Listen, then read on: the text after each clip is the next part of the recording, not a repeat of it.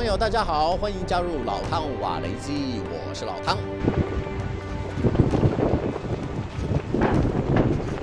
整整烧了一个月，西伯利亚大草原野火依旧不受控。即便俄罗斯紧急情况部调集大批人马，二十四小时不停地在火场灌救，用尽各种手段，就算消防水箱车上的朝天式苗子开启最大出水量，还是压不住疯狂窜烧的凶猛烈焰。在风势的助长下，野火就像是吃不饱的大胃王一样，大口大口地吞噬眼前的一切。位在乌拉尔山东侧的一个木材加工厂，成为这场大火的祭品。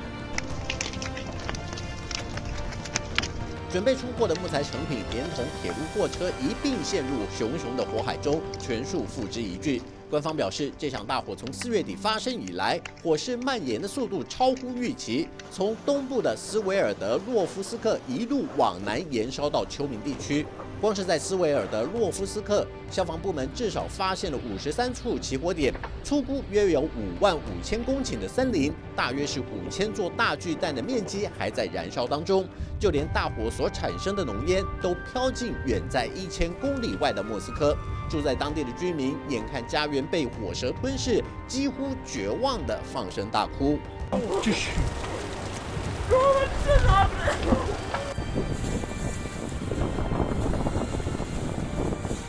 截至目前为止，俄国消防部门已经调集了近万名打火弟兄，投入这场与火神对抗的灭火战斗中。但是，仍有四千多间民宅和工厂成为废墟，超过二十人不幸遇难。为了遏制火势继续蔓延，紧急情况部更出动了上百架次的消防直升机和贝里耶夫两百型水槽机执行空中灭火任务。由于起火点太多，也过于分散。对整体救灾工作，只能用杯水车薪来形容。更多时候，还是要借助地面推进，把消防员送入火点，扑灭残火。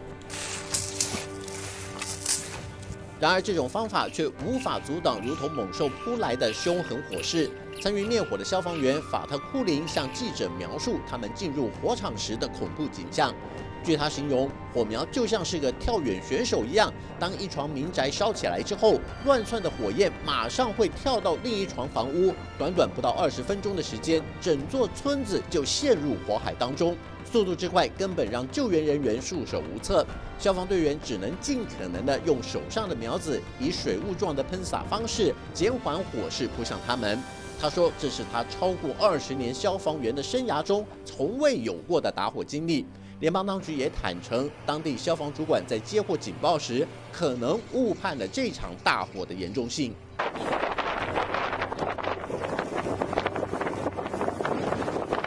虽然后来赶紧亡羊补牢，但是火势已经一发不可收拾。库尔干调查局也公布了火场调查情报，初步认定起火原因源自于人为纵火，并且逮捕了五十三名重要嫌疑人。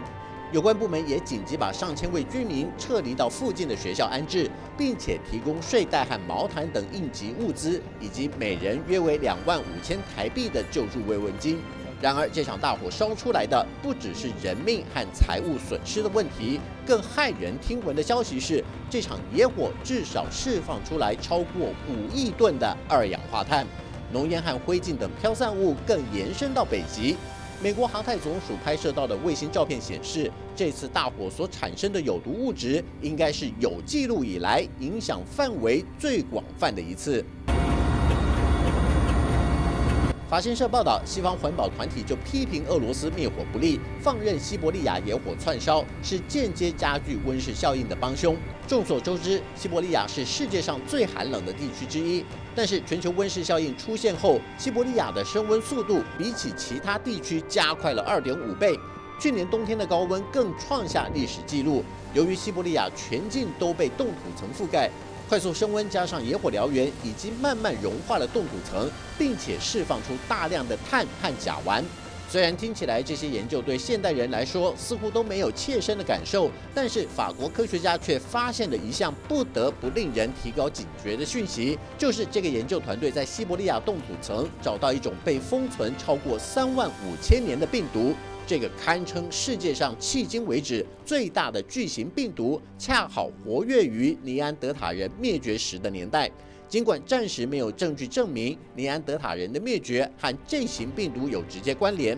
但是从尼安德塔人的遗骸中确实发现类似于这种病毒的残存基因片段。为此，科学家还将这种病毒命名为西伯利亚阔口冠病毒。